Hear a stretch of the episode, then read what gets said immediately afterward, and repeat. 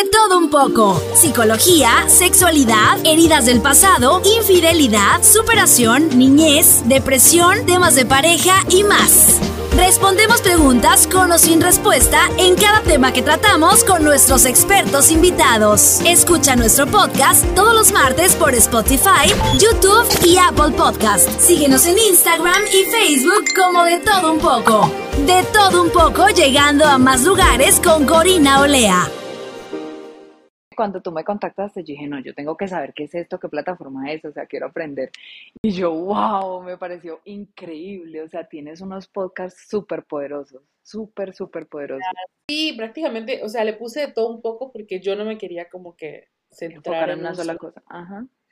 Exacto. Y por ejemplo, antes de hacer el podcast, eh, mi esposo me decía, ¿por qué no haces un canal de YouTube y haces cosas de belleza? Mira que eso te da, que no sé qué. Y yo, no, les es que mm, yo no quiero hacer un contenido vacío, o sea. Vacío. Ajá, yo decía, yo no quiero hacer que respeto a las personas que hacen ese contenido, porque la verdad es bueno, o sea, cuando yo tengo deuda y digo, ay, esta crema, ¿para qué, para qué es? ¿Para qué funciona? Voy y, y encuentro la respuesta, ¿me entiendes? Pero yo decía, yo no quiero este contenido, yo quiero hacer un contenido más profundo. Eh, entonces, por ejemplo, en mi podcast vas a encontrar eh, historias de vida. Tengo una chica que, que, fue rescatada de trata de blancas y la empezaron a prostituir desde los 13 años y le hicieron estar con más de 30 mil hombres a lo largo del tiempo que la, tuvieron. Entonces, eh, son cosas que te impresionan. tengo otra chica que es una mujer trans que creó una fundación a raíz de que matan a su mejor amiga dando un servicio porque eran prostitutas y el tipo que la contrata la mata dentro del auto eh, y, ella tiene una historia súper impresionante, o sea, la, pues ella se sentía identificada con otro sexo, la familia, sus hermanos la maltrataban porque pues era un niño y se comportaba como niña. una niña. Exacto, eh, y, y la golpeaban y todo, la humillaban, todo. Y la única que la defendía era la abuela. La abuela eh, fallece y los hermanos la botan a la calle. Entonces ella se busca la vida. Tenía 13 años, 12 años creo, y eh, un señor le dice, yo te voy a llevar, le da de comer a esa edad. Y unas chicas trans Dicen, mira, nosotros te vamos a ayudar, pero pues aquí las cosas no son gratis, tienes que trabajar, la maquillan, le dan ropa, le compran ropa y la ponen a trabajar. Pero pues ella se sentía bastante vacía, todo, eh, empieza a consumir drogas porque pues el dinero no le alcanzaba de lo que sacaba. Y en una de esas donde iba a comprar droga, hacen una redada y se la llevan a ella y la meten presa. Entonces eh, le dan 10 años de, eh, sentencia la meten presa y la meten a una cárcel de hombres. Y este, y pues ella siendo una, mujer trans. Una mujer, claro. Exacto. Todavía no se había hecho la transición, eh, pero ya tenía sus senos, ya todo, bla, bla, bla.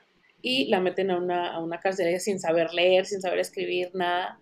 Y pues todo, eh, todo el proceso que le hicieron estuvo mal. O sea, si ella hubiera tenido un, un buen abogado, a ella la sacan rapidito. Y empieza a hacer pulseras en la cárcel y una de las trabajadoras sociales de la cárcel le compraba pulseras y le dice, oye, mira, van a, van a reabrir casos y puedes apelar. Y ella le dice, no, pero es que yo no sé escribir, yo no sé leer, que no sé qué, bla. Le dice, ya, yo te ayudo, pero pues eh, haz una carta, tienes que hacer la carta tú sola. Pues ella hace la carta todo, o sea, se pone a estudiar, eh, ahora sí que copia y pega eh, lo que la muchacha le dice que escribiera. sí ayudaba, le, esta asociación llega, lee la carta y dice, no, a ella la tienes que soltar ya. La sueltan, pero pues ella dice, ok, ya había pasado un tiempo en la cárcel, yo no sabía hacer nada, o era prostituirme o, o, qué hago. Entonces vuelve otra vez a la prostitución y ahí es cuando matan a la amiga. Y pues en un 8 de marzo hacen una, una marcha eh, les entregaron el cuerpo, al tipo lo dejaron libre porque era una persona que tenía dinero aquí eh, en, este, ah lo dejaron libre y este y a mí me, me, pongo a recordar y me llama mucho la atención porque yo vi esa marcha y me llamó muchísimo la atención cuando yo vi esa marcha porque ellas eh, llevaban el féretro y dicen, mira, hoy es 8 de marzo, vamos a ir a, a, marchar por los derechos de las mujeres y se llevaron el cuerpo, o sea, se llevaron el ataúd y empezaron a marchar con el cuerpo de, Paola. Y pues eso fue, o sea, salió en todas las noticias, todo. Y, después ella eh, dice, yo voy a dejar el mundo de la prostitución. Se pone a estudiar, ahorita ya se está sacando la carrera de derecho. Ya sabe leer, ya sabe escribir, ya todo. Se abrió una fundación, ha dado charlas TED, eh, ha dado conferencias, eh, o sea, una cosa impresionante. mujer le dio un giro a su vida, o sea, que te quedas, tú dices, wow, o sea, es que cuando, cuando te pasan cosas malas y quieres tomar lo bueno dentro de lo malo. Decides qué hacer con lo que te pasa, definitivamente. Eh, puedes hacer muchas cosas y ella es un ejemplo, o sea, para mí ella es un ejemplo y, y, pues ella también la tengo en el podcast y cuando hicimos la entrevista le dije, yo vi tu marcha y cuando la vi, ni por aquí me pasó que yo un día iba a hacer un podcast y te iba a entrevistar. Increíble, increíble. O sea, me dan ganas de llorar. no, todavía no llores, por favor. No, no, no, ahorita más tarde. No, ya ahora sí entiendo por qué haces estos podcasts, de verdad. Me parece guau. justamente ayer estaba leyendo y antes de leer tu libro, estamos hablando mi esposo y yo de que él me decía, qué fácil sería la vida si, si ya supiéramos que esta pareja es la que te conviene, que no debes de hacer estos errores y, y, poder llegar al final, ¿no? Y yo le dije yo, no, le digo, la vida sería tan aburrida. Es súper necesario procesar, es súper necesario. Le dije yo, no, le digo, para mí, digo, la vida sería tan aburrida si yo, o sea, sería como vivir en automático, le dije, porque cuando tú tienes equivocaciones, incluso antes de equivocarte, tú tenías la oportunidad de elegir. Elegir. Tomaste una mala elección. Entonces, después veo que cuando leo tu libro y dice, ¿qué hay dentro de nosotros que nos genera vivir tan maluco o tan bueno? Entonces también siento que va muy relacionado, ¿no? O sea, yo creo que la mayoría de las personas, un gran porcentaje dice y piensa, qué fácil sería la vida si pudiéramos saber qué, va, qué es lo que debemos de elegir, ¿no? O sea, ¿por qué no elegir esta pareja en vez de elegir la otra o qué sé yo, ¿no? Y es parte de, o sea, te da las experiencias. Es que no hay otro camino, o sea, sí, es que nosotros vinimos, yo siempre digo que nosotros vinimos de esta vida a dos cosas, a aprender y a gobernar. Pero lo primero que tú tienes que gobernar es tu cabeza, tus emociones y tus acciones. No puedes pretender gobernar el mundo o ser el mega wow o gobernarle la vida a alguien si ni siquiera eres capaz con esto. Exacto. Empecemos entonces. Listo. Bienvenidos a De Todo Un poco con Corina Olea. Hola, hola, bienvenidos una vez más a De Todo Un poco. Mi nombre es Corina Olea y les doy una súper bienvenida el día de hoy. Hoy les quiero leer una frase súper chiquitita, pero que creo que les va a hacer clic a muchos de ustedes. El pensamiento es el centro de tu vida selecciona muy bien qué eliges pensar. Entonces, eh, esta frasecita es de un libro que me regalaron el día de ayer. Me lo leí súper rápido y el libro se llama A la mierda la crisis. Eh, creo que el nombre es súper bueno y, y creo que muchos de nosotros en algún momento de nuestra vida pasamos crisis, crisis existenciales, crisis donde no sabemos qué estudiar, eh, a dónde vivir, ponerle un stop a la familia, terminar una relación, no seguir, eh, no sé, a lo mejor no poniéndole límites a los hijos, etcétera, no poniendo límites en tu trabajo, ah, el seguir yendo a un lugar donde no te gusta ir. Entonces, todos en algún momento de nuestra vida pasamos por crisis. Eh, así es que, bueno, el día de hoy tengo una invitada, es de Colombia, es directora creativa, tiene este libro eh, que les mencioné, A la mierda la crisis, y ella se hace llamar La Varón. Eh, bienvenida. Muchas gracias, Corina. Estoy súper feliz de esta invitación, de que hubieras pensado en mí para aportarle a tus podcasts, generar contenido de valor, porque al final lo que, lo que uno escucha también hace que transforme la vida de las personas y que se transforme uno mismo. Mil y mil y mil gracias por esta invitación.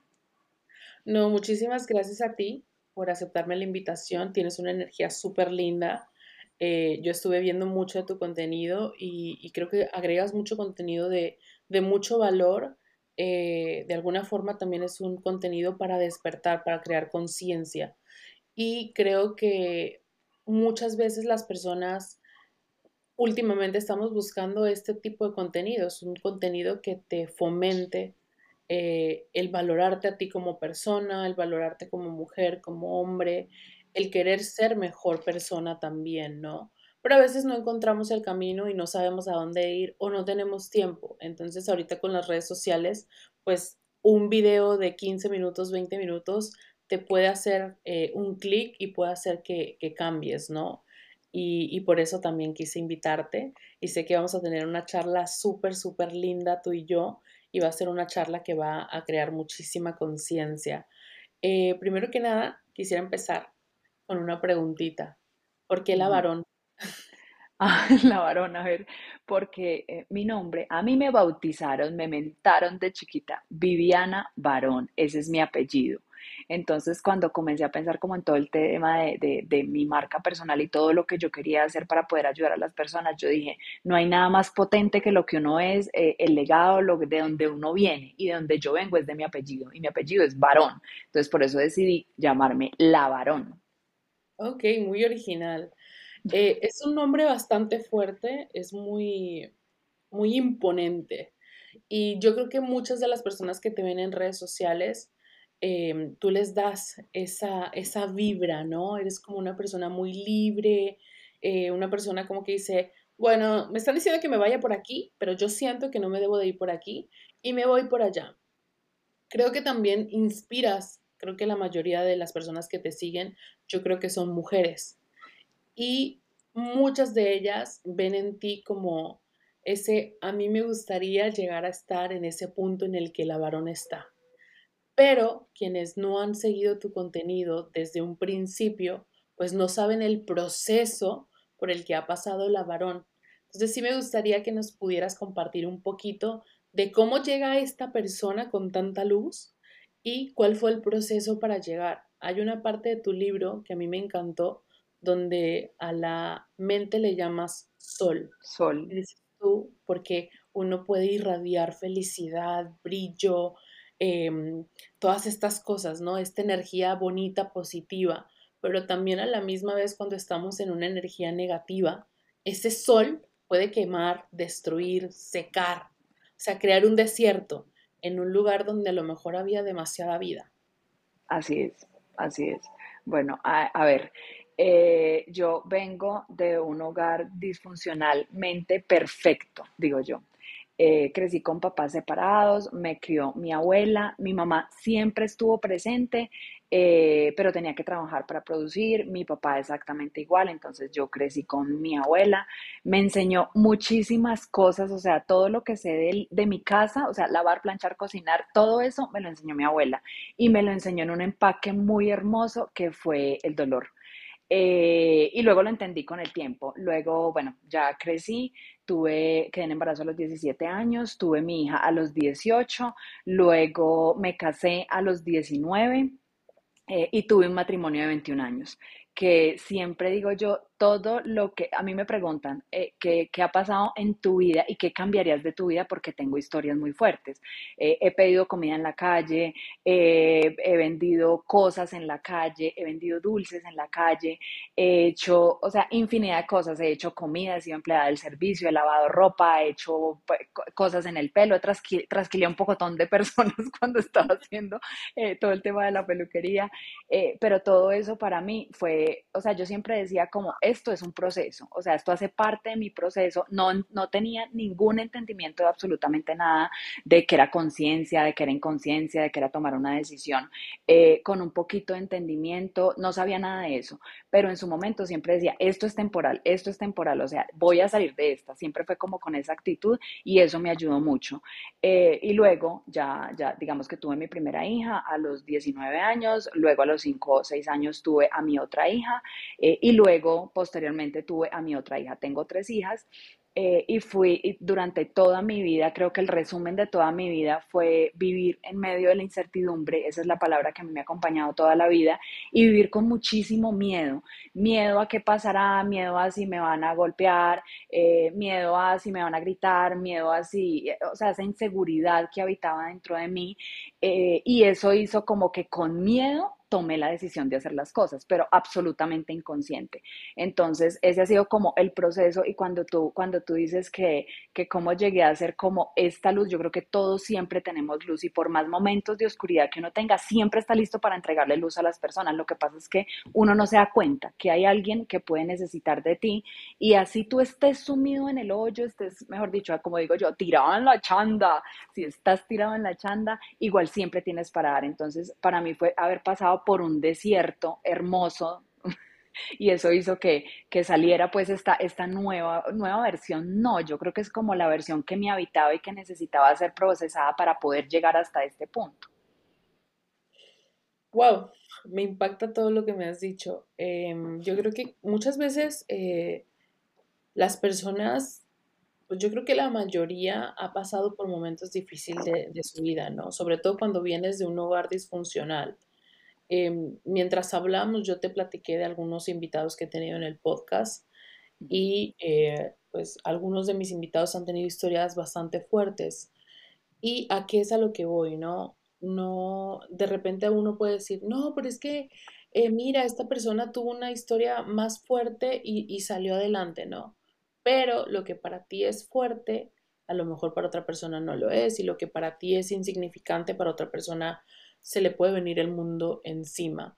A lo que voy es que tú mencionaste, yo he limpiado para otras personas, he vendido comida, eh, le quemé el pelo a, tantas personas también, etcétera, ¿no?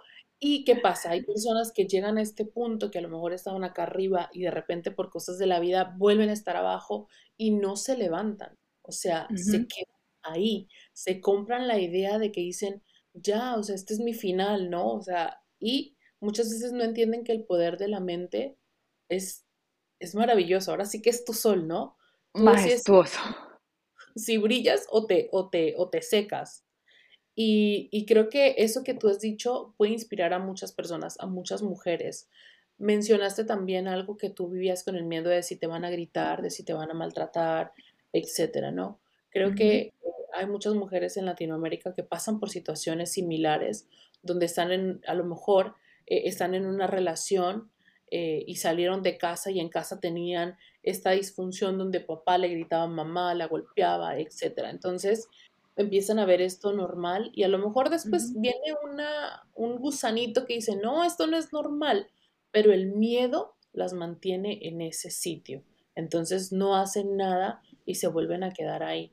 ¿Tú qué les podrías decir a estas personas? Mira, hay algo, hay algo que, bueno, a ver, en mi, en mi matrimonio nunca tuve violencia física, o sea, la violencia que, tuve fue muchísimo antes, eh, eh, pero sí hubo, a ver, muchísimos momentos donde había de alguna manera una agresión verbal, donde eh, había una humillación en, todo el proceso, no voy a hablar solamente de mi proceso del matrimonio, pero sí les quiero decir algo, cuando uno crece en medio de tanta violencia, de, de golpes, de mm, desprecios, de humillaciones, de claro, tú ahí eres una víctima, ¿cierto?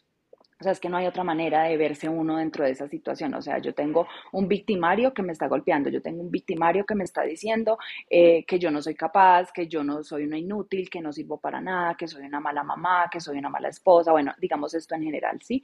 Pero resulta que cuando nosotros venimos de, eh, eh, de un ecosistema tan cargado de violencia, porque esto es, esto es un común denominador, eh, cuando venimos tan cargados de eso, resulta que a la vida de nosotros, como son cosas que nosotros no hemos sanado de atrás, son cosas que traemos de atrás, entonces la vida misma te, va, te viene y te pone la misma situación. Entonces, ¿tú qué haces?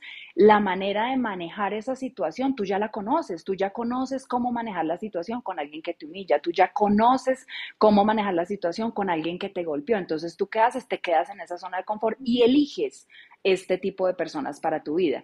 Pero cuando llega una persona, que eso también me pasó, cuando llega una persona que te quiere cuidar, que te quiere proteger, que, que quiere sacar lo mejor de ti, que te apoya, eh, o sea, tú desconfías demasiado porque no es el modelo que tú, pues que tú traes desde atrás, entonces tú dices, esto no es cierto, esto no es para mí, esto es una mentira, y, y, y al final es lo que tú crees de ti, o sea, de mí pueden, han podido creer muchas personas que yo soy incapaz eh, y, me, y, me, lo han dicho, además que yo me imagino cosas y que esos son sueños y que esos son fantasías y que son filosofías de vida. Alguien hace, hace por ahí unos cuatro años, cuando le dije que yo quería montar una empresa porque no tenía ni una moneda de a peso, o sea, no tenía nada, y le conté mi idea es una persona que amo profundamente y me dejó un regalo. Siempre las personas cuando te hieren te dejan un regalo. Y esa persona me dijo, Vivi, pero tú qué vas a hacer eso? O sea, tú no sabes de eso, tú eres incapaz, tú no estudiaste para eso, tu foco es otra cosa, ¿por qué no te pones otra vez a, a ser empleada de alguien o vete a un almacén a vender ropa? Me parece un trabajo súper valioso, pero al final yo decía, me decía, es que lo que usted se está imaginando es producto de, como de sus sueños, esos son filosofías, usted no es capaz. Y cuando esa persona me dijo a mí, usted no es capaz, ese fue el regalo más grande que yo pude haber recibido, en amor lo recibí de esa persona. Claro, me sentí muy como devastada porque yo decía, yo no puedo creer que alguien que yo ame tanto y que alguien que esté tan cerca de mí sea capaz de decirme eso. Y eso fue lo que me llevó a montar mi empresa, que pedí un préstamo como, o sea, acá en Colombia 138 mil pesos es muy poquita plata, pero tampoco la tenía. Le pedí prestado a mi mamá y mi mamá me dijo, yo sí creo en usted. Y monté la empresa que hoy tengo. Entonces, al final es, no se trata de lo, que, lo de lo que las demás personas digan, se trata de lo que tú sientes de ti, de lo que tú crees de ti porque no importa lo que ocurra afuera, siempre el convencido convence, dicen por ahí. Eso me lleva a una parte de tu libro donde mencionas las siete anclas de tu vida, ¿no? Que sí. también lo habíamos mencionado eh, mientras hablábamos antes de empezar el episodio. Eh, cómo las siete anclas de tu vida pueden ser un factor, son un factor indispensable, pero uh -huh. tienes que tenerlas en positivo, porque si tú las tienes en negativo, esta ancla te hunde. O sea, si seas tú el Titanic, te hunde. Sí. Total, sí. Entonces Así creo es. que esto que mencionas tú, esta persona que era muy cercana a ti, que tú amabas, eh, te dice esto y reci lo recibes tú con amor. Pero sí. a lo mejor tú lo recibes con amor porque ya venía siendo una persona trabajada. Pero alguien que tiene una autoestima baja, que ha venido una de una familia disfuncional, que las uh -huh. personas que te deben de apoyar no te apoyan, esto a esta persona la devasta totalmente sí. y se compra la idea de que no puede hacer algo. Entonces, muchas veces eh, hay personas que tienen la chispa, tienen la energía, tienen este don. Hay personas que ni siquiera han estudiado y dicen, no, yo, yo quiero hacer esto. Y quizás lo pudieran hacer y pudieran ser unas personas exitosas, pero su alrededor sus anclas, la familia, los amigos, la pareja, los hijos, etcétera, uh -huh. no se lo permite. Entonces esta persona se estanca y se frustra y no vive lo que a lo mejor hubiera sido maravilloso que viviera. Uh -huh. Mira, ahí, ahí en ese tema de las anclas, a ver, de todo lo que yo hablo en el libro, de todo lo que yo hablo en mis videos, en TikTok, en Instagram, de toda esta información que yo siempre entrego, yo hablo de lo que a mí me ha pasado en la vida porque no, no puedo hablar de la vida de otras personas porque no viví ese proceso, yo hablo del mío. Y con respecto a las anclas, pues claro, las tengo súper claras porque las viví. Entonces, eh, hay un ancla que es la familia. A, a ver, no, voy a devolverme un momentico y voy a explicar qué es un ancla para la varón. Un ancla es lo que te hace levantar todos los días, es esa motivación que tú sientes, es eso que tú dices, si esto no está en mi vida, eh, me muero, me falta el aire, necesito H2O, por favor, eh, estoy en el desierto y, y eso es lo que me saca a flote, ¿sí? Las anclas no son malas, pero cuando uno las aprende a identificar y uno aprende a saber dónde está tirada su ancla, hagan de cuenta que van en un barquito, cierran los ojos, imagínense que van en un, en, en un barco, donde tú tiras esa ancla, el barco se queda quieto y comienza a girar así suavemente, suavemente, y hasta que tu ancla no la recojas nuevamente, el barco no se va a mover. Esa es la vida de los seres humanos. Entonces, ahora sí, entro a, a cuáles son esas anclas. La familia es un ancla. Cuando yo, yo en, en, el libro digo, digo, eso es una cosa maravillosa que se le ocurrió a Dios, porque yo creo en Dios o al creador, al que crea en el creador, en Buda, bueno, indistintamente de lo que en su fe crea. Eh, pero yo me di cuenta, yo, yo me hacía esa pregunta y yo decía, ¿a qué hora se le ocurrió a Dios decir que esta iba a ser mi familia? Donde o nos amamos tanto que chocamos o, nos, o tenemos tantas diferencias que chocamos, es que no hay otro camino. Eh, y, yo decía, ¿por qué no le mandaron a uno como un mensajito de WhatsApp? A uno, pues, como para que le avisaran que era la familia que uno iba a tener. O sea, ¿dónde me perdí yo que cuando nazco, nazco en una familia que, que, que, claro, la familia es tu campo de entrenamiento, esa, es como la manera en que yo puedo decir, todo en la vida es un campo de entrenamiento, pero en la familia tú tienes personas eh, que te apoyan, otras personas que te juzgan, otras personas que te culpan, otras personas que te señalan, otras personas que opinan y al final todo eso hace parte vital de tu vida, ¿sí? Entonces, cuando tú tienes tirada el ancla en la familia, siempre está la, la tía que es la que da los mejores consejos, la abuela que es que ya vivió tantas cosas, entonces ella también opina, eh, pero además está el primo que es, o, la prima, que es esa, esa que fue la más estudiada, la que, la que está en el exterior, la que tiene éxito, la que tiene casa, carro, beca, tres muchachitos, o sea, la que tiene la vida perfecta y tú por qué no te pareces a ella, o sea, si venimos de la misma familia. Entonces, al final, tú te sientes tan cohibido que, por ejemplo, en una, no sé, en una fiesta de fin de año, en una reunión familiar, es que tú te sientes obligado a ir así tú no quieras. Es que el domingo hay que almorzar en la casa de la abuela porque esa es la tradición, pero resulta que tú no quieres ir. Allá está tirada tu ancla porque al final terminas entregando toda tu energía y el tiempo a eso y comienzas a hacer oídos de, de, de lo que está sucediendo a tu alrededor. Esa es la primera ancla.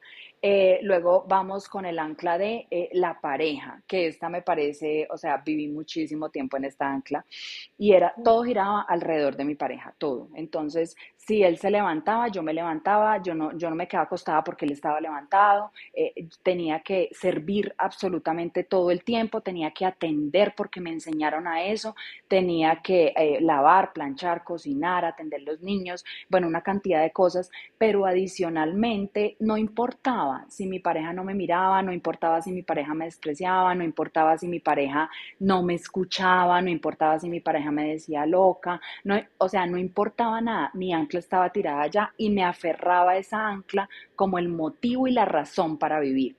Esa es la segunda ancla. Luego vamos al ancla del dinero resulta que cuando las personas trabajamos todo el tiempo por el dinero, el dinero, el dinero, entonces tú te esfuerzas demasiado en conseguir el recurso para comprar cosas y ese comprar cosas o tener la cuenta llena es lo que realmente te hace feliz. Entonces no disfrutas el camino que recorres para poder obtener el dinero. Entonces todo el tiempo tienes que estar pensando en el dinero y empuje y hágale y su, o sea, e, e, es como yo digo, es como subir el Everest eh, empujando una carreta con 200 burros, o sea, suba, hágale, hágale, hágale, y finalmente termina siendo un peso para uno. La siguiente ancla eh, son los hijos. También estuve metida ahí, donde mis hijas eran mi principal motivación, sus sueños eran mis sueños. Eh, me diluí absolutamente entre, entre mi pareja y entre y entre mis hijas y no encontraba como, como, como que era lo que realmente me motivaba, porque uno termina siendo o convirtiéndose en su cabeza como en esa mamá tan perfecta, en esa mamá que cuida, en esa mamá que protege, en esa mamá que no quiere que le pase nada a sus hijos, en esa mamá que quiere proveer absolutamente todo para sus hijos, pero resulta que ahí entendí algo y es que los hijos no son de uno. Los hijos, nosotros somos el canal para traer los hijos y nosotros tenemos dos tareas con los hijos. Una es educarlos y otra es formarlos, porque son dos cosas totalmente diferentes. Entonces, cuando yo entendí esto, dije, venga, mi ancla, o sea, no tengo que tirar esta ancla acá porque mis hijas van a crecer y se van a ir y al final yo me voy a quedar sola y cuando yo, cuando ellas se vayan, porque estoy construyendo sus sueños, pero cuando ellas se vayan, ¿cuál va a ser mi sueño? Y ahí comencé a tomar decisiones. Eh, hay otra ancla que también, eh, eh, esta, esta genera un poquito de fricción cuando la menciono, y es el ancla de la religión en la religión, indistintamente de cuál sea, tú tienes que esforzarte, tienes que ganarte todo, porque si no te vas a la quinta paila del infierno y ahí vas a sufrir y si pecas y si te vistes mal y, si no cantas y si no, o sea, yo pasé como por cinco religiones o o, instancias eh, de, temas de fe. Eh, y yo la verdad era como, por Dios, soy la reina de la pandereta. y siendo la reina de la pandereta, pues escuchaba, cantaba, hacía una cantidad de cosas, pero siempre era insuficiente. Todo lo que tú haces en, cuando estás anclado en una religión siempre es insuficiente, siempre tienes que hacer más, nunca llega la época del merecimiento. Entonces estás como en el diario vivir de la necesidad. Entonces yo, yo necesito, no sé, que me salga un trabajo, Dios, regálame un trabajo, o Jehová, regálame un trabajo, o bueno, en fin. Eh, y al final estás viviendo sobre la necesidad y estás pidiendo sobre la necesidad, no estás hablando de lo que tú te mereces. Y, ahí es donde yo entro mucho como en el tema de, si, en mi caso, que yo tengo un tema de fe en Dios, eh, yo digo, si Dios fue el creador de toda esta vuelta, que para mí son los árboles, la naturaleza, el universo, la tierra, el agua, si Él es el dueño, o sea, Él nos creó a nosotros y nos dio esto porque llegamos después de que todo esto estuviera creado, ¿cómo es posible que yo tenga que vivir con menos de lo que mi papá, que es el creador de esto, me dio? Y comencé a convencerme de esto y les juro que mi vida comenzó a cambiar. Entonces, ahí, ¿cuántas anclas llevamos, Corina? que yo me perdí. Eh, la pareja, los hijos, la familia. el eh, dinero, la religión y los amigos. Y los amigos. Los amigos son los hermanos que uno, que uno, pues como que le llegan a la vida de uno, pero pero uno tiene la posibilidad de escogerlos. Y cuando uno no escoge bien sus amigos, a ver, todas las, todas las situaciones son neutras, las personas son neutras, pero cuando yo decido traerlas a mi vida, ahí hay una invitación especial. Entonces yo siempre digo, a la sala de la casa y al corazón no se invita a cualquier persona. Tú decides quién entra a tu corazón y quién hace parte de tu intimidad. Los amigos conocen tu intimidad y hay amigos que de verdad te pueden destruir si conocen tu intimidad y no son y no son personas sanas para tu vida, seguramente esa persona tiene que entregarte un regalo y hacemos oídos de todos los comentarios que nos hacen los amigos y eso hace que se nos baje la energía, que se nos acaben las ganas de hacer las cosas. Cuando cuando yo comencé con el con, con el proceso de, de mi agencia, eh, había muchas, muchas personas que me decían, Vivi, que nota lo que estás haciendo, me encanta lo que estás haciendo, que nota que puedas ayudar tu parte creativa, la energía que tú tienes. Y habían personas que me decían, ¿y usted está segura de eso? Pues amigos, ¿y usted está segura de eso?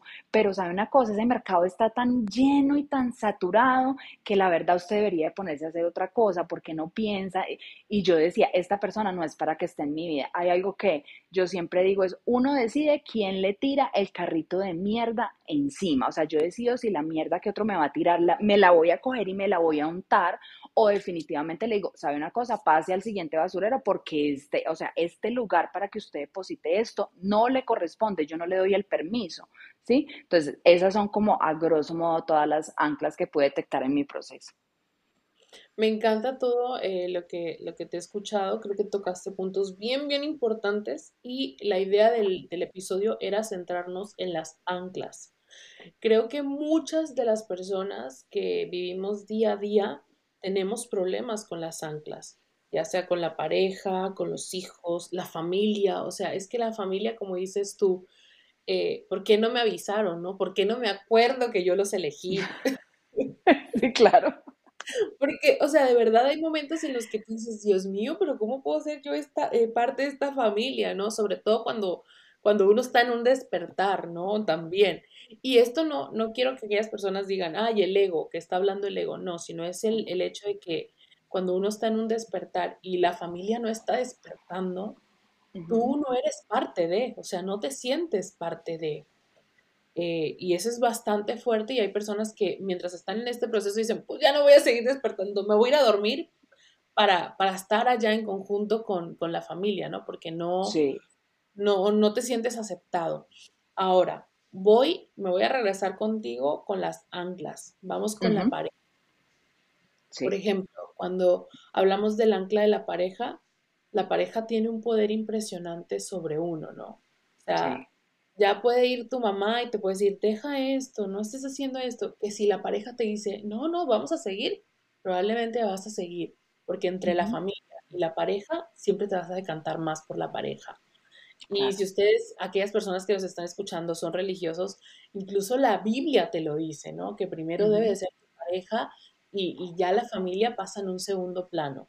Pero al punto en el que hoy es cómo te puede afectar y cómo te puede beneficiar el tener una buena pareja. O sea, por ejemplo, cuando hablamos de proyectos personales, que tú quieres hacer un proyecto y tú dices, yo sé que si yo hago este proyecto voy a lograrlo y voy a tener éxito. Y de repente tu pareja viene y te dice, no, tú no sirves para eso. Se te viene el mundo encima. Ajá, sí, eso pasa. Mira, eh, yo estuve en un proceso, a ver, mi pareja, hablo de mi pareja eh, de, la que tuve 21 años, eh, y es un hombre maravilloso, y acá hay algo muy importante que quiero rescatar para todas las personas que nos están escuchando, y es, tu pareja te da lo mejor que tiene, y si lo mejor que tiene es que te trate mal, eso es lo mejor que tiene, o sea, no puede hacerlo de otra manera diferente, tú decides si estás ahí adentro o no, eso es una decisión, ¿sí?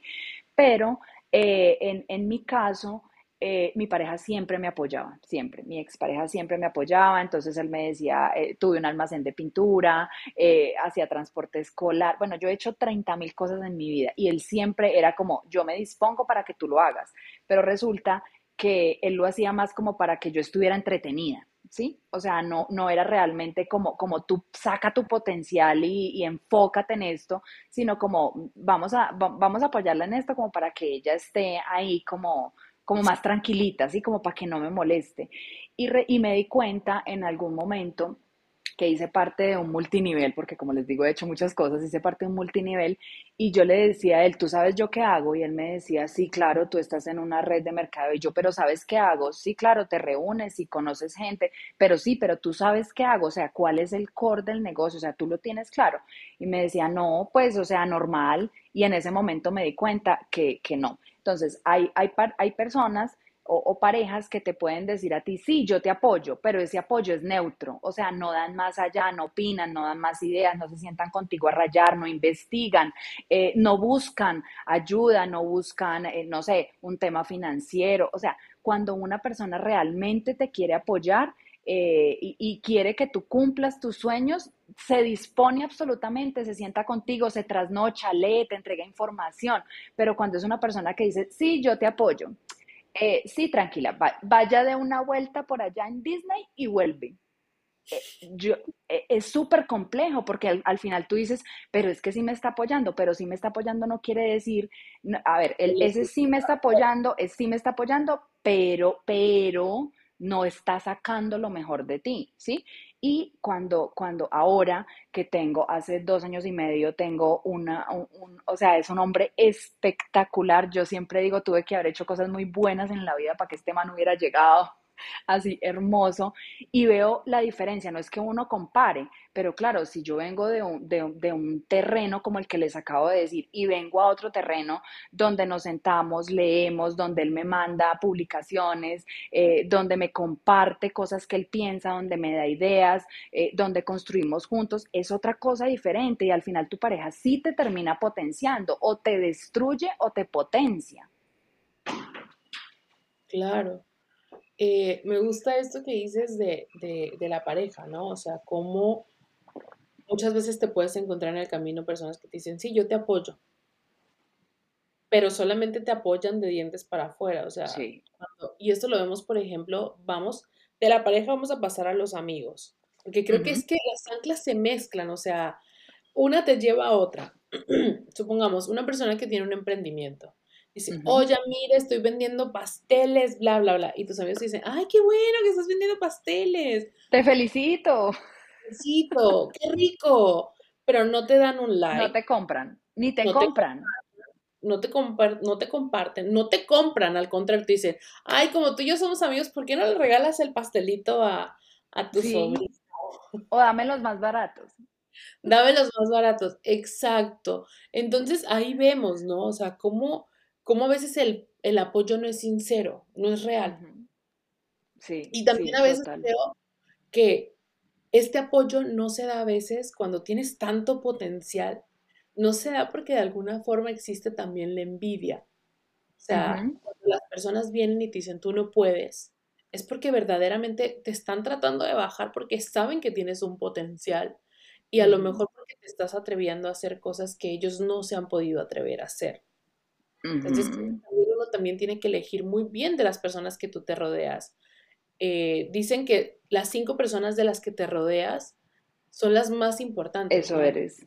Es que tienes que saber quiénes van a ser tus cinco personas. Así es.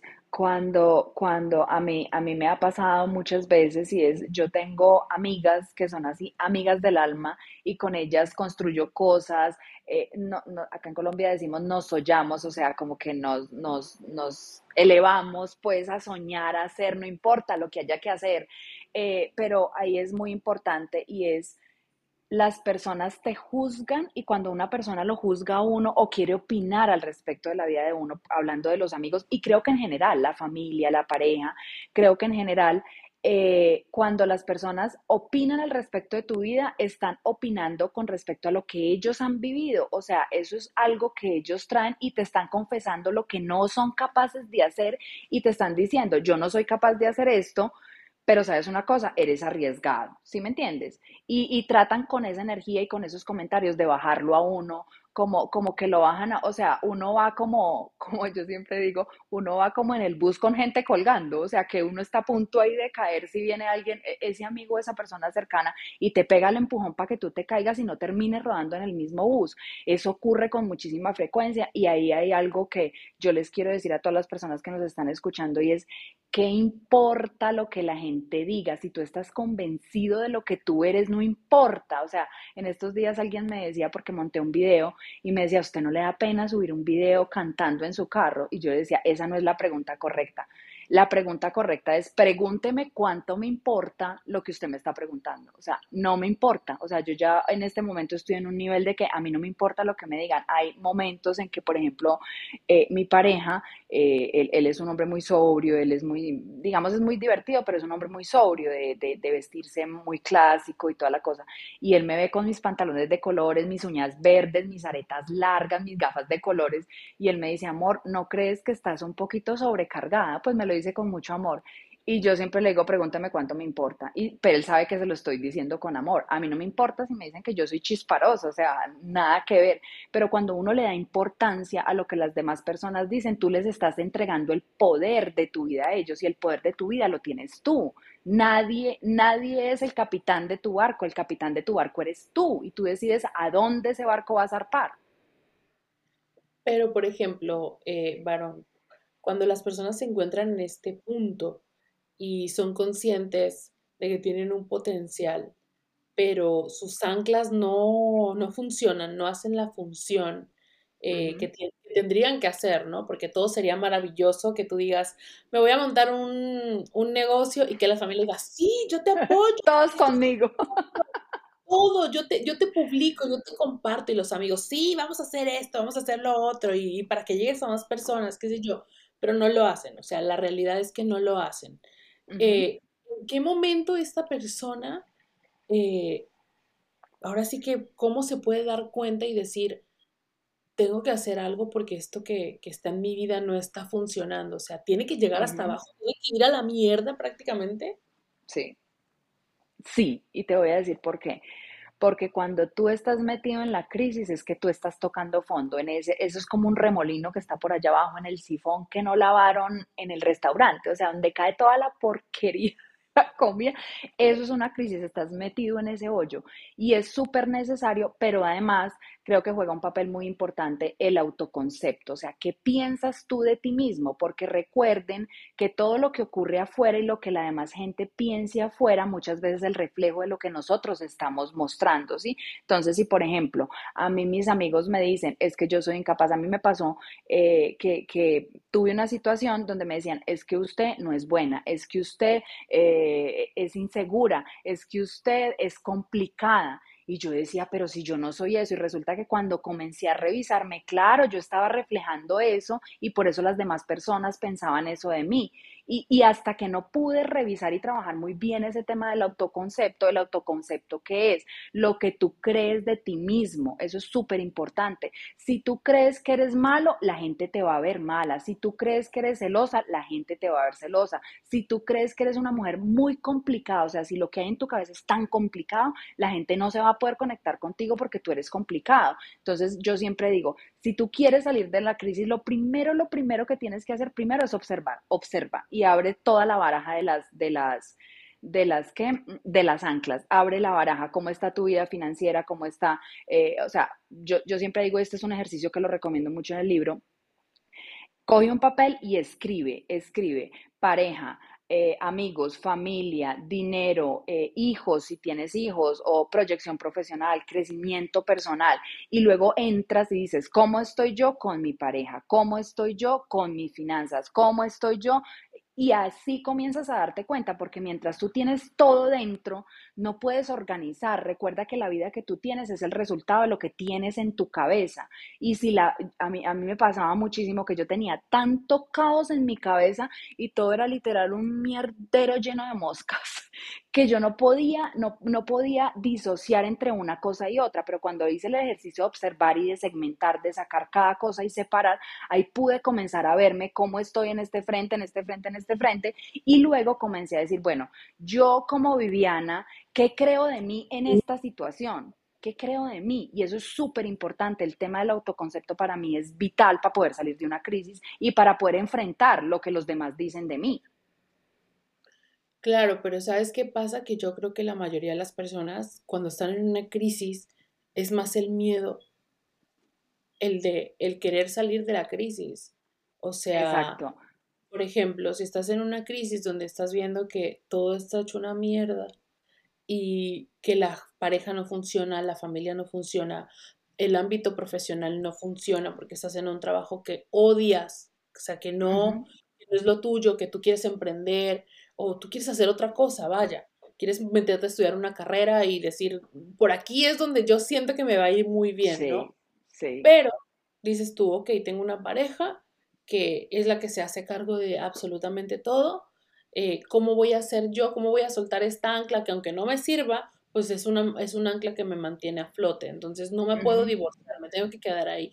Aparte, ya tengo una cierta edad y no voy a encontrar una pareja. Entonces, ¿cómo lo hago? Y luego la familia, dice la familia, ¿cómo te vas a divorciar? O sea, mira, él, él te da todo, tienes hijos. Eh, ¿Dónde te vas a encontrar un hombre tan bueno como ese? Exacto. Y luego los hijos. O sea, porque curiosamente muchas veces eh, las mamás, ¿no? Voy con las mamás porque las mamás son como las que siempre pasan más tiempo con los hijos. Le dan tanto, tanto, tanto a los hijos que los hijos ya esto lo ven como normal. El, el que mamá me haga el desayuno, el que mamá Tiene que hacerlo. El que mamá me resuelva absolutamente todo. Y eh, si se divorcia, mamá es la mala, o sea, la culpable. Exacto, mi mamá no le ponía atención a papá, etcétera, ¿no? Entonces tus anclas no funcionan, pero no te atreves a, decir, ok, voy a cortar todo y vamos a, navegar. Vamos a ir a ver a dónde nos lleva el destino, pero ya con unas ideas claras. ¿Qué le podrías decir a estas personas que se encuentran en esa situación y que dicen, no puedo? Mira, hay algo que yo descubrí en mi proceso y no, a ver, cuando uno está metido en la crisis, uno se hace muchas preguntas y no encuentra respuestas, ¿sí? Y resulta que es que uno no se está haciendo las preguntas correctas. Cuando yo comencé a hacerme las preguntas correctas, empecé a encontrar respuestas. Y me hice dos preguntas que una tiene mucho fondo y la otra, en cambio, también, porque como digo una cosa, digo otra. Pero resulta que me pregunté si en, en, ese momento, pues que era el tema del divorcio, me pregunté si esta persona me acercaba a todo lo que yo quería hacer. Y ahí fue cuando dije, esta persona me acerca a mi familia, esta persona me acerca a mis sueños, esta persona me acerca a mi vida profesional, esta persona me acerca a crecer como ser humano, que es lo que yo quiero hacer, esta persona me acerca a ser una buena mamá, me acerca a ser una mejor esposa, me acerca a tener un mejor trabajo, a tener una mejor vida, a tener un mejor bienestar. Y cuando me respondí esa pregunta, creo que de verdad es buenísimo que se la hagan porque funciona para todas las áreas de la vida, no solamente para la pareja. Pero si tú te preguntas, ¿esto que estoy viviendo o esta pareja que estoy teniendo me acerca a lo que yo quiero? Y si la respuesta a eso es una sí y una no, pero en general uno ya sabe la respuesta. Cuando uno comienza a revisar todo eso, uno ya sabe la respuesta. Y en mi caso la respuesta fue no. Era mi compañero hasta ese momento y, tengo demasiadas cosas que agradecerle, pero ya no más, ya no más. Y en ese momento yo dije como, hay algo muy importante que descubrí también en mi proceso y es que todas las personas, uno quiere que las personas se queden en la vida de uno para siempre.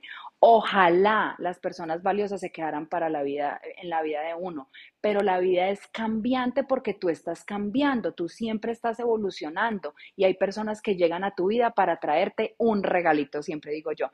Y esa persona me trajo a mí este regalito y, y este regalito yo lo destapé, lo traté con mucho cuidado y lo puse encima de una mesita, pero resulta que ahora voy por otras cosas, o sea, él daba lo mejor que él podía y yo daba lo mejor que podía, pero al final fue entender que eso tampoco me pertenecía. Y algo que me ayudó muchísimo a tomar mi decisión era, yo decía, yo no la soltaba y era ese temor porque era como, es que llevo 21 años de matrimonio, o sea, yo cómo voy a soltar esto, voy a desestabilizar a mis hijas, el ruido de afuera, cómo va a dejar ese hombre y usted qué se va a poner a hacer. Yo llevaba un año sin trabajar, me ha tomado un año como para respirar y quedarme en la casa porque como mi hogar estaba tan tan destrozado, yo dije, no, me devuelvo para la casa a cocinar, a atender, a cuidar a mis hijas, o sea, me voy a volver la mujer que fui antes para que él se dé cuenta que yo todavía soy una mujer valiosa y me devuelvo y ahí fue donde se desarmó absolutamente todo porque me di cuenta que no me estaba dando lo que yo quería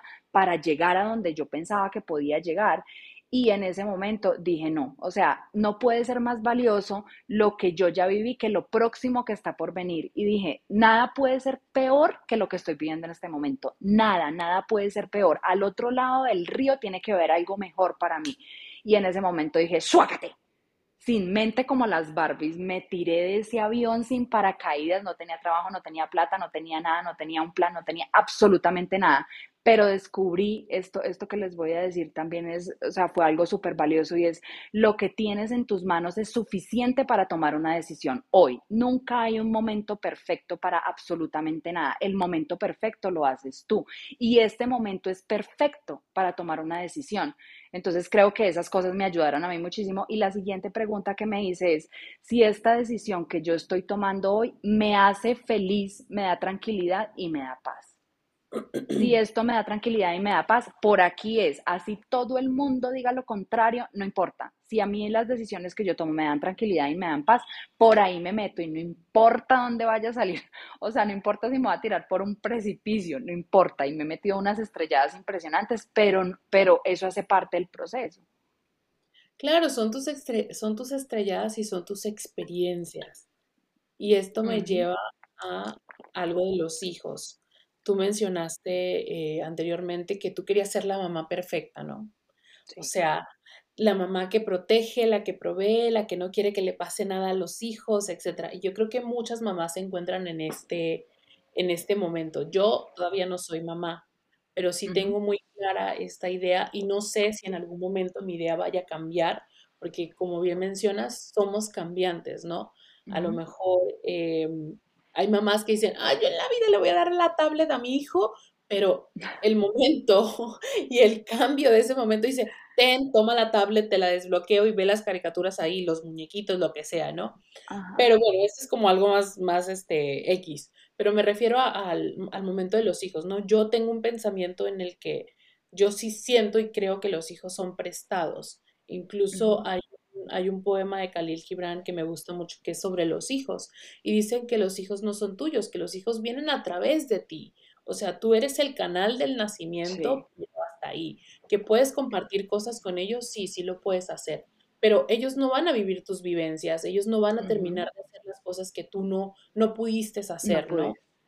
Pero creo que muchas veces eh, la generación de atrás creció con esta idea eh, creo, yo le decía a mi esposo ayer, le digo, la generación de tus papás, que es la generación de los boomers, es la generación más frustrada. O sea, yo lo veo de esa forma, es mi pensamiento. Creo que es la generación más frustrada porque creo que es donde empezó el cambio y empezó esta rebeldía, pero ellos no se pudieron rebelar, no todos se pudieron rebelar porque tenían padres muy estrictos. Entonces nace la, siguiente generación y esta generación es la que empieza con la tecnología, esto, lo otro, y luego viene la siguiente que es la generación más consciente y es la generación que dice, yo no quiero tener hijos, ahora quiero tener hijos, perrigatos, eh, o sea, etcétera, ¿no? Y los que sí queremos ser papás, nos preguntamos antes, ¿por qué quiero ser papá? ¿Para qué quiero ser? ¿Para qué quiero ser mamá? O sea, estamos siendo padres de una forma más conscientes. Y creo que la mayoría de los que queremos ser padres y estamos conscientes, tenemos súper claro que los hijos no son tuyos, que tus hijos quieren experimentar y vivir sus propias experiencias. Por ejemplo, a mí mi hijo, en un futuro, me dice mi hijo, eh, me quiero ir a estudiar a la China. Yo no me veo diciéndole a mi hijo, no te vayas, ¿no? Yo, le, yo me veo diciéndole, vete que cuando tengas un tiempo yo te visito, nos vamos de compras, conozco otra cultura, te casaste con una persona de la India, perfecto, cásate con ella, vamos a la boda, esto y lo otro. Pero sí he conocido mamás que de repente su hijo dice, me voy a ir a otro país. No, ¿por qué te vas? Y, viene el, la manipulación o viene el por qué me vas a dejar sola o por qué mira yo todo lo que he hecho, etcétera, ¿no? Entonces viene este, esta culpa, este, em, ¿cómo se llama? Aferrarse también. El, el, aferrarse y el hacer responsable a los demás de las decisiones que tú tomaste. Entonces tú como mamá que ya pasó por este proceso y que ahora ya ve la forma, esto diferente, ¿cómo podrías decir, cómo desde el amor le podrías decir a una mamá que está viviendo ese punto, que por más que le quiera dar a los hijos, los hijos se van a ir en algún momento y el que se quede frustrado? Sí, total. Mira, yo en, en, las cosas que he vivido como mamá ha sido un proceso muy lindo, también muy doloroso, porque darme cuenta que en algún momento fui una mamá violenta, en, en algún momento fue una mamá gritona, en algún momento fue una mamá eh, acaparadora, obsesiva, eh, perseguidora, castigadora, o sea, yo era como el militar, o sea, como, como el coronel, pues, de, del, del, ¿qué? del batallón, pero darme cuenta que eso, o sea, cuando uno tiene esa posición, lo único que logra en la vida es que sus hijos se alejen porque tú no dejas ver lo que como mujer eres. Y los hijos necesitan ver a la mujer, porque, a ver, para los hombres el referente lo que ellos van a tener en su relación, en una relación posterior de pareja, pues es su mamá. Y para las mujeres es, yo también me tengo que parecer a mi mamá, así sea, así, haya sido lo peor, termina trayendo comportamientos de su mamá. Entonces, eh, primero me ayudó muchísimo a, digamos, observar esta situación y esa mamá que yo era para poder hacer la transición y darme cuenta que cuando, por ejemplo, las mamás somos controladoras, somos las que queremos eh, opinar, las que queremos que todo se haga como nosotras decimos, las que queremos, eh, a ver, cuando tu hijo está cocinando un huevo en la cocina y tú te paras ahí, no lo hagas así, no, échale esto, no, quítale esto eso es control. Y al final lo que ocurre detrás de una mamá controladora como esta que te estoy mencionando es que yo como mamá tengo que hacer demasiadas cosas para que mi hijo no me deje de querer. Entonces hay una carencia dentro que te está llevando a tener este comportamiento. Y ya para venir un poquito más adelante, eh, cuando yo me separé, me senté con mis hijas y les dije, vea, ustedes hasta hoy han conocido a la mamá perfecta, porque yo no, o sea, yo no quería que ellas me vieran pelear con el papá, ni discutir, ni, ni quería que me vieran llorar, ni quería que me vieran frustrada, ni quería, o sea, ellas me estaban viendo desde su punto de vista y yo era todo lo que les estoy diciendo, o sea, para ellas yo era la mujer frustrada, la mamá amargada, la mamá triste, eh, la mamá incapaz, la mamá eh, que no tomaba decisiones, eh, ¿sí? Pero resulta que cuando me separo les digo a ellos, vea, ustedes hasta hoy han conocido una mamá eh, perfecta, ¿sí? Porque yo, eso era lo que yo pensaba que era.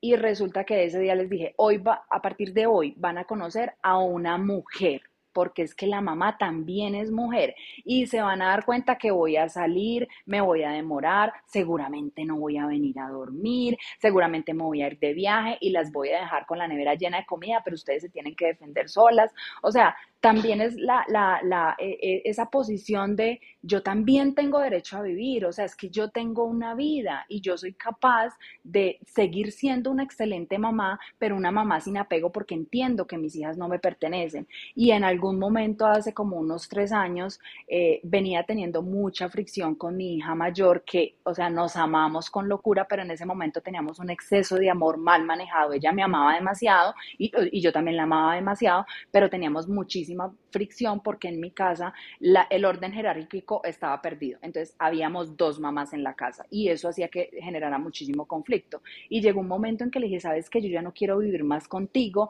no soy capaz de compartir el mismo espacio contigo y en ese momento le digo, yo, yo, eh, me dice ella, es que sabes una cosa, mami, yo creo que es bueno que te independices, ya es hora de que te vayas de la casa. yo decía, no puedo creer esto.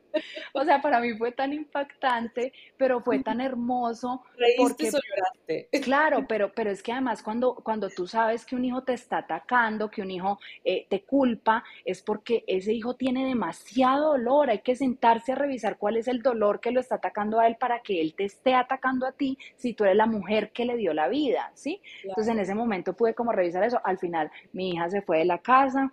Eh, se fue, se fue, a vivir con su papá, duró un tiempo, a los días ya eh, duramos dos meses y esto es súper importante eh, mencionar esto y es que en una relación, cuando tú tienes un problema con una persona, independientemente de que sea tu hijo, tu esposo, tu familia, hay, hay dos cosas que para mí son súper importantes y es tomar distancia y hacer muchísimo silencio muchísimo silencio, porque el silencio te lleva a escucharte y te lleva tal vez a revisar qué pasó afuera que tú no lograste gestionar dentro. Y la distancia definitivamente hace que sanen muchas cosas.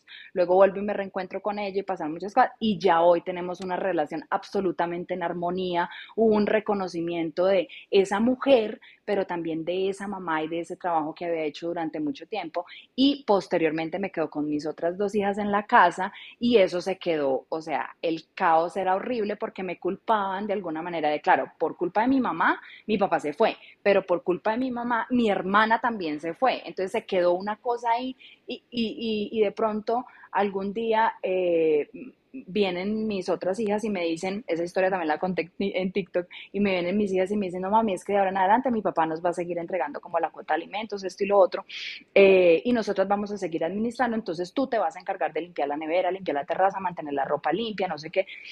Y yo me quedé callada muy sorprendida, pues porque esas cosas se supone que no deben de ocurrir, pero para mí fue como, o sea, lo que les contesté este día, ¿saben qué? Probemos, probemos a ver cómo nos va y revisamos a ver si esta propuesta que ustedes están haciendo funciona o no funciona. Obviamente no funcionó y eh, posteriormente pasan otras cosas y llega un momento, porque también tenía a mi expareja que me decía, es que usted no sirve para nada, es que usted no es una buena mamá, es que usted no aporta lo suficiente, hasta que llegó un día y le dije, ¿saben una cosa? A ella les dije, les voy a dar el regalo más grande que ustedes van a recibir en la vida de su mamá y se llama ausencia, se las voy a entregar a su papá.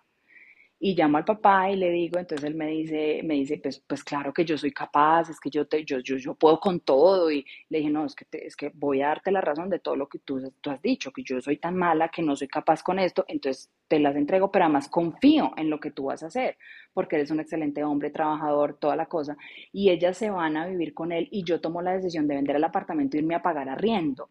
Y, y para mí fue como, ¡wow! descansé, o sea, fue impresionante porque al final era todo lo que ocurría en el entorno que yo me estaba permitiendo y que no era capaz de solucionar.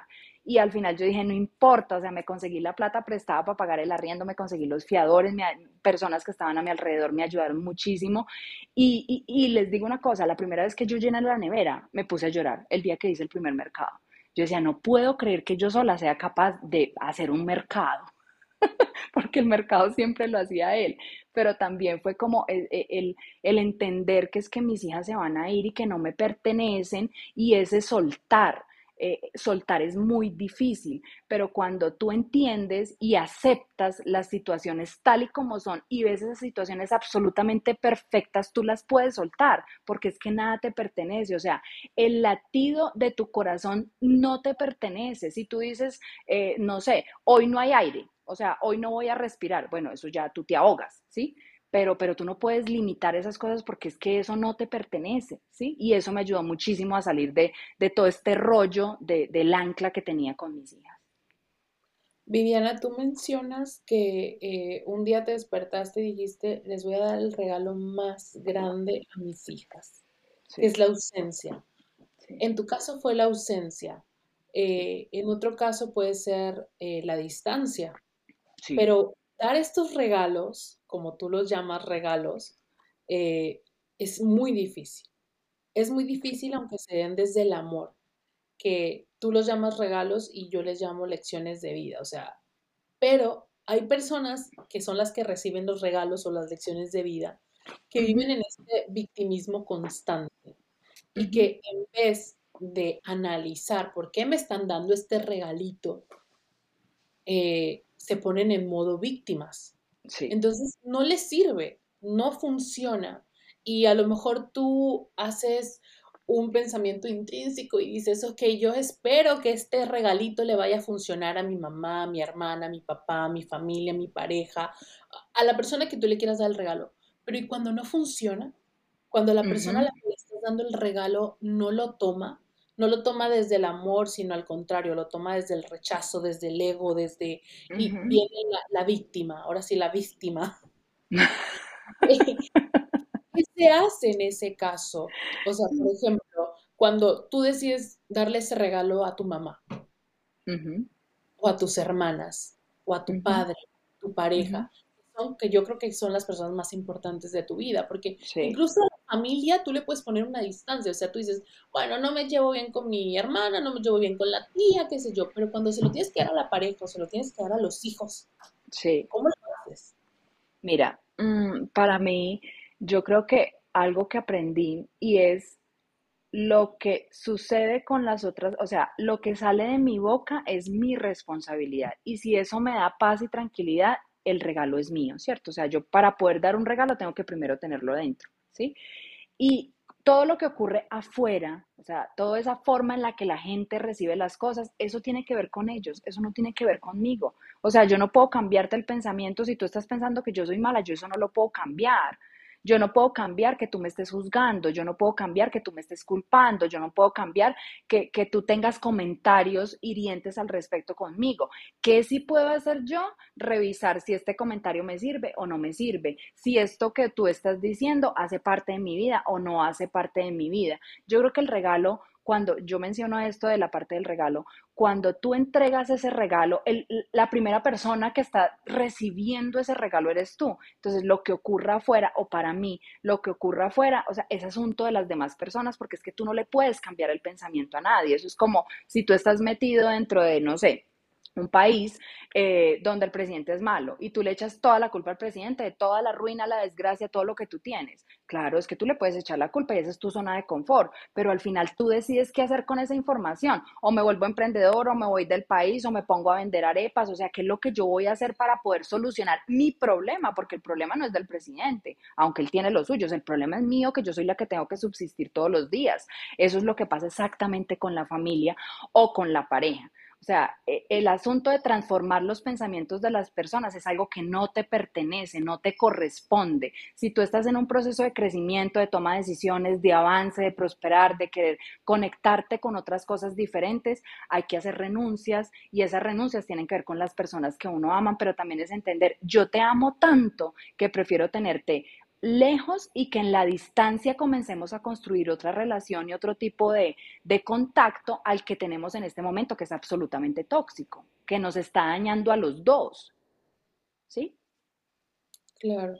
Creo que al final, eh, cuando pasan estas situaciones, ¿no? De cuando pasas una crisis, eh, de cuando ya ves que tu vida ya no va ni para atrás ni para adelante, eh, el carrito se te quedó sin agua, sin aceite, todo, llega un momento en el que cuando ya lo pasas, pues sí, aprendiste y maduraste también, ¿no? Porque creo que también cuando entras en una crisis es porque quizás no estabas lo suficientemente madura y por eso te pasaron muchas de las cosas que, que te causaron dolor, que te causaron días de lágrima, eh, el no poder dormir, el dejar de comer o el comer demasiado, que también es algo que tú mencionas en, en el libro, ¿no? Sí, sí. El, el, el tema de, yo creo que al final en el fondo de todas las situaciones que, de las que hemos estado hablando y de lo que se trata el libro, a la mierda la crisis, yo soy capaz, todo tiene que ver con un tema de pensamiento. Los seres humanos somos tres cosas, pensamiento, emoción y acción. Cuando tú estás pensando todo el tiempo, es que yo no soy capaz, es que yo soy una mujer fea, es que yo estoy gorda, es que a mí nadie me mira, es que no soy tan buena profesional, es que no soy buena esposa, es que no soy buena amante. O sea, si tú estás metiendo esa información en tu cabeza, eso es lo que, y luego le cargas emoción. Entonces en la emoción me siento triste, me siento aburrida, me siento avasallada, no soy capaz de salir, no me quiero arreglar, no quiero comprometerme, no quiero asumir un trabajo mejor. Y en la acción, pues no ocurre absolutamente nada. No ocurre absolutamente nada. Por eso es tan importante elegir qué va uno a pensar. Uno está en la capacidad de elegir siempre. No es una cuestión de hoy, mañana, pasado mañana, hoy sí elijo y mañana no elijo. No, todos los días tú eliges qué pensar. Tú puedes que, puede que tú te levantes sin ánimo para hacer, para hacer alguna cosa. A mí me ha pasado, no todos los días me amanezco con la misma energía. Y yo digo, o sea, hoy es un día maravilloso, hoy es una oportunidad, o sea, hoy tengo miles de cosas por hacer, hoy no voy a facturar, pero me voy a dedicar a hacer otras cosas para construir algo mejor para poder facturar. ¿Sí me entiendes? Es como, como qué es lo que habita en tu cabeza que hace que tú te proyectes hacia lo que tú quieres alcanzar.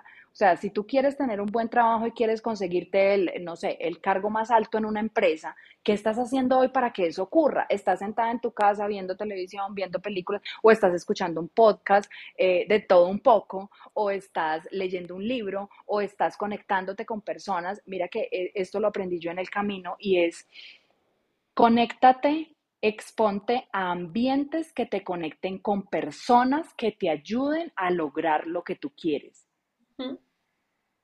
eso para mí fue cuando, cuando escribí esto en medio de, un proceso que hice, yo decía, si yo me quedo encerrada en mi casa todos los días, yo no voy a llegar a donde yo quiero. Si yo no, si yo estoy en un, en un ambiente de fiesta, de, no sé, de licor, de discoteca, que la paso muy bueno cuando voy, pero si yo me sumo en este ambiente, no voy a llegar a ser la profesional que yo quiero, no voy a llegar a impactar la vida de las personas que yo quiero. O sea, yo tengo que recorrer el camino que me lleve a eso pero si yo me quedo en la zona de confort, eso no va a ocurrir. Y si a eso yo le sumo todas las emociones y le cargo las emociones a esos pensamientos, pues definitivamente mi vida va a ser un caos. Entonces, uno sí está en la capacidad de elegir lo que uno quiere pensar. Yo puedo pensar positivo de mí o puedo pensar que soy la porquería más grande del mundo y ahí me voy a quedar y no va a ocurrir absolutamente nada de la vida, sino que me la voy a pasar quejándome, quejándome, quejándome y poniendo el ojo en la vida de otras personas.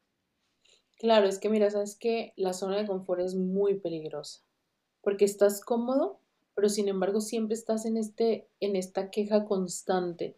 Entonces, yo creo que si tú estás diciendo, estaré en una crisis o, o no, o sea, haz un checklist y mira si tú estás en una zona de confort donde dices, bueno, me alcanza con mi sueldo, pues tengo una pareja que ni fu ni fa, eh, eh, eh, pero bueno, estoy con la queja, no es que mis hijos no me hacen caso, pero es que mi pareja no me, no me entiende, no me escucha. Entonces sí, estás pasando por una crisis.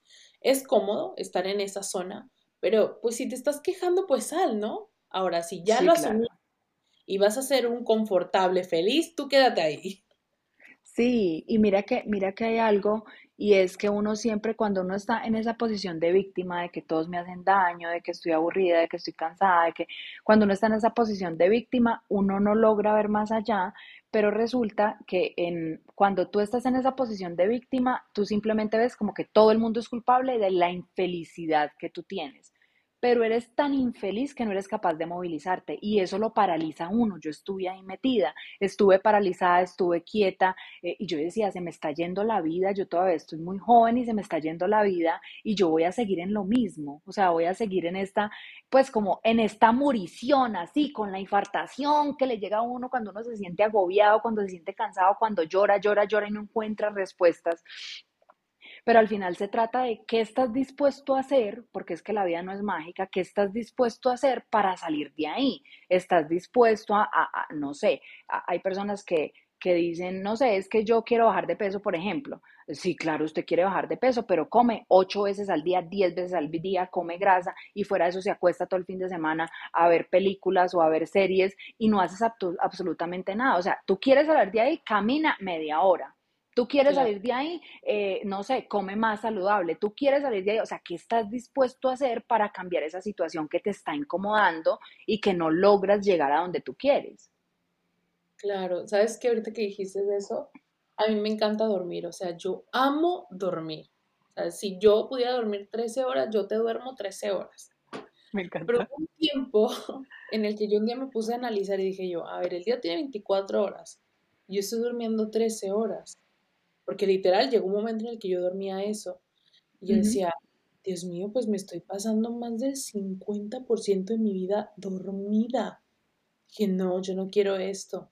Que me cuesta levantarme temprano, sí, sí me cuesta levantarme temprano, pero tampoco quiero pasar mi vida dormida, ¿sabes?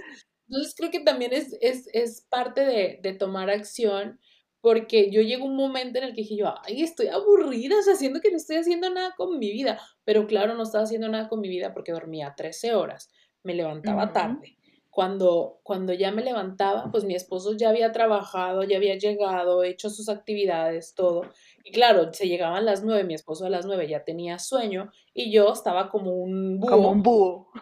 exacto. Y yo le decía, ay, es que tú no pasas tiempo conmigo, no quieres ver nada. Y me decía, mi hija, pero oye, yo me levanto a las 5 de la mañana. Tú quieres que empecemos a tener actividad a las 9 cuando yo ya estoy reventado y yo ya quiero dormir. Entonces dije yo, no, sí tengo que hacer un cambio.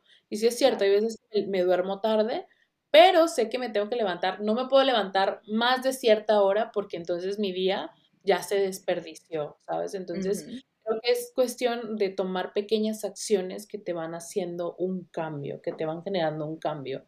Por último, varón. Yo te quiero hacer La varón. La varón. Sí, sí, sí. Cuando tú empezaste a escribir tu libro, me imagino que tú ya habías empezado en un proceso de cambio. Sí. Pero cuando terminaste de escribir ese libro, ¿hubo otro cambio más? ¿Notaste una diferencia? Sí, sí.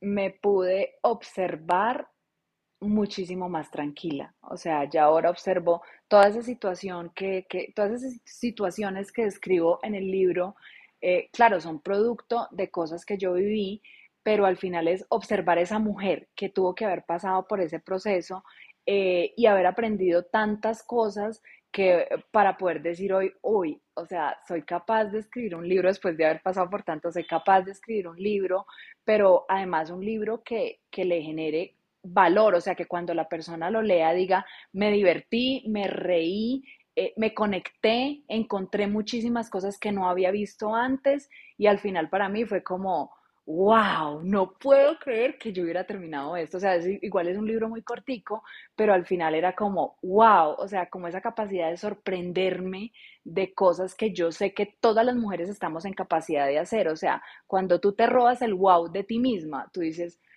¿qué? O sea, o sea, de verdad es como una admiración profunda hacia el proceso que, que, viví, pero también es esa, esa admiración y ese pensamiento de saber que otras personas lo pueden lograr así como yo lo pude hacer.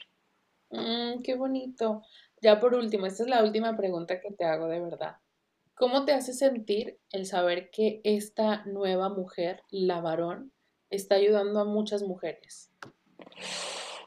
Primero me hace sentir con muchísima responsabilidad porque, por ejemplo, en TikTok, que es, eh, ahí tengo miles de seguidores, no, cientos, miles de seguidores, sí. Tengo muchísimos seguidores y todo el tiempo me están preguntando, eh, ¿qué hago? Estoy en tu misma situación, dame una cita porque también doy espacios privados, dame una cita, quiero hablar contigo. Y cuando arranco un proceso con alguien eh, que me dice, necesito que me acompañes, acá es súper claro y esto lo que quiero que, que, que quede muy, muy, muy transparente y es que yo no soy psicóloga ni psiquiatra ni nada de esto, no, acompaño a las personas en procesos que, que, que, se identifican conmigo y que creen que los puedo ayudar. Soy estudiante de videodescodificación eh, estudio mucho, leo mucho, me encanta todo el tema de la mente, el comportamiento y eso hace pues que yo pueda decir que puedo acompañar a personas. Pero para mí es un tema de la vida de las personas, o sea, es como que alguien, a ver, tú puedes decir que tú puedes tener una relación sexual con alguien y tú te desnudaste, ¿sí? Pero para mí la real desnudez es cuando tú abres tu corazón y dices, mira, esto, todo este dolor es el que me está embargando hoy, toda esta vulnerabilidad es la que yo tengo hoy, eso realmente es una desnudez.